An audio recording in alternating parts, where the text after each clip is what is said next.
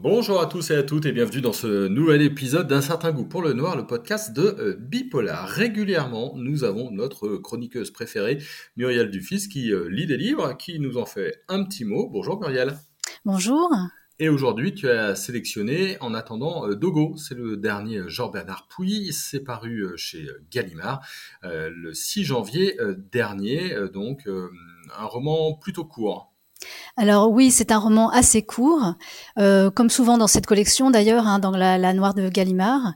Donc euh, l'histoire se déroule en France et on est proché dans une légère anticipation. Euh, c'est-à-dire que vous avez par exemple des villes qui se déclarent autonomes, donc qui ne font plus partie de, l'État, qui, se gèrent toutes seules. Il y a aussi pas mal d'émeutes, on voit ça dans l'arrière-plan du, roman. Et euh, ça engendre également des problèmes de déplacement euh, pour la population. alors, il est fait mention de la SNCF avec des trains très épisodiques, donc euh, un espèce d'ensemble de d'arrière-plan assez chaotique. Alors, Mais, alors Muriel, Muriel, Muriel, alors il faudrait juste que ton micro soit un tout petit peu plus bas. Ouais. Parce que tu, tu pop-up un petit peu. Attends, je peux pas le descendre. Ah si, là. Est-ce que là ça va mieux? Ouais, ça va mieux. Attends, tu veux que je, ouais, si je parle comme ça, c'est bon là? Ouais, super. Si on peut reprendre. Ouais, ouais, bien sûr. Mm. Un roman assez court, Muriel. Oui, alors c'est un roman assez court, euh, comme souvent euh, dans cette collection, hein, La Noire de Gallimard. Alors l'histoire se déroule en France et on est projeté dans une légère anticipation. Donc notamment, vous avez des villes qui se déclarent autonomes, donc qui ne veulent plus dépendre des structures de l'État. Il y a également des émeutes qui se déroulent. Et puis, on nous parle souvent aussi de problèmes de déplacement, donc notamment de la SNCF, avec des trains très épisodiques qui rendent vraiment les transports un peu compliqués. Euh, mais en fait, cette situation qui est un peu insurrectionnelle et angoissante, c'est pas ce qui préoccupe le plus l'héroïne. Euh, donc notre héroïne, c'est Simone, elle est infirmière de son état, et elle, son problème, c'est que son frère Étienne a disparu depuis six mois sans laisser aucune trace. Qui fait que ses parents et elle, ils sont effondrés, euh, d'autant qu'elle était euh, très complice de son frère. Mais un jour, au bout des six mois, elle se dit bon, non mais là, ça suffit. Donc, euh, elle décide de reprendre l'enquête que la police a plus ou moins abandonnée.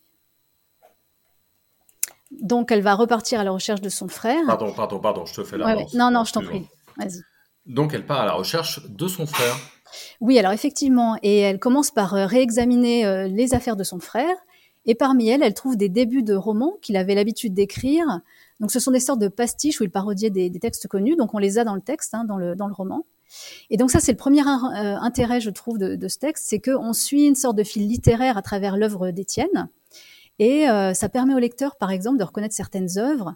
Et donc ça donne un, côté ludique qui m'a beaucoup plu, c'est une espèce de, de, jeu de piste. Mais est-ce que ça va aider euh, Simone dans sa quête? Alors oui, en fait, de trouver ses débuts de roman, ça va euh, lui redonner une motivation, c'est un point de départ. Alors par contre, le revers de la médaille de cette recherche, c'est qu'elle va découvrir qu'en fait, elle ne connaissait pas son frère si bien que ça. Et c'est une des questions intéressantes que soulève le roman, c'est-à-dire ben, à quel point on connaît les êtres qui nous entourent, alors même les êtres chers, les plus proches, hein, euh, ceux avec qui on a euh, apparemment une profonde connivence, mais bon, finalement, ben, on ne connaît pas si bien que ça. Et donc, puis nous, nous, laisse entendre qu'en fait, il y a toujours une part impénétrable chez les autres qu'on ne, maîtrise pas forcément et qu'on ne connaît pas. En tout cas, tout ça, ça fait vraiment envie. Est-ce qu'il y a d'autres aspects qui t'ont plu? Alors oui, il y en a plusieurs, hein, notamment le fait d'avoir à faire un texte qui est un peu patchwork. Donc on a l'histoire de Simone qui est l'histoire principale, hein. mais il y a aussi, euh, on croise aussi trois marionnettistes qui sont Niafron, Guignol et Madelon. Alors eux, ils ont été chassés de leur théâtre suite à un incendie, et comme ils ont été euh, plus ou moins lâchés par les institutions culturelles, ils vont finir par s'en prendre à elle, donc je vous laisserai euh, découvrir comment. Et on peut se demander en fait si Pouy ne règle pas un petit peu des, des, comptes, s'il n'a pas des rancœurs envers certaines institutions culturelles. Enfin, c'est une totale supposition de ma part, mais on, voilà, je me suis un peu posé la question. Euh, en tout cas, donc cette partie-là avec ces trois personnages, ça fait sentir un peu le climat insurrectionnel qui règne dans le roman. Et en plus de ces deux intrigues, vous avez des sortes de brèves à la Alex Vizorek, donc je ne sais pas si vous voyez un petit peu sur France Inter, donc en général, c'est des, brèves assez atterrantes. Euh, et donc on a, on a ça qui, est tissé aussi dans le roman. Ouais, ça, fait, ça fait beaucoup d'éléments. Est-ce que ça forme un, ensemble cohérent?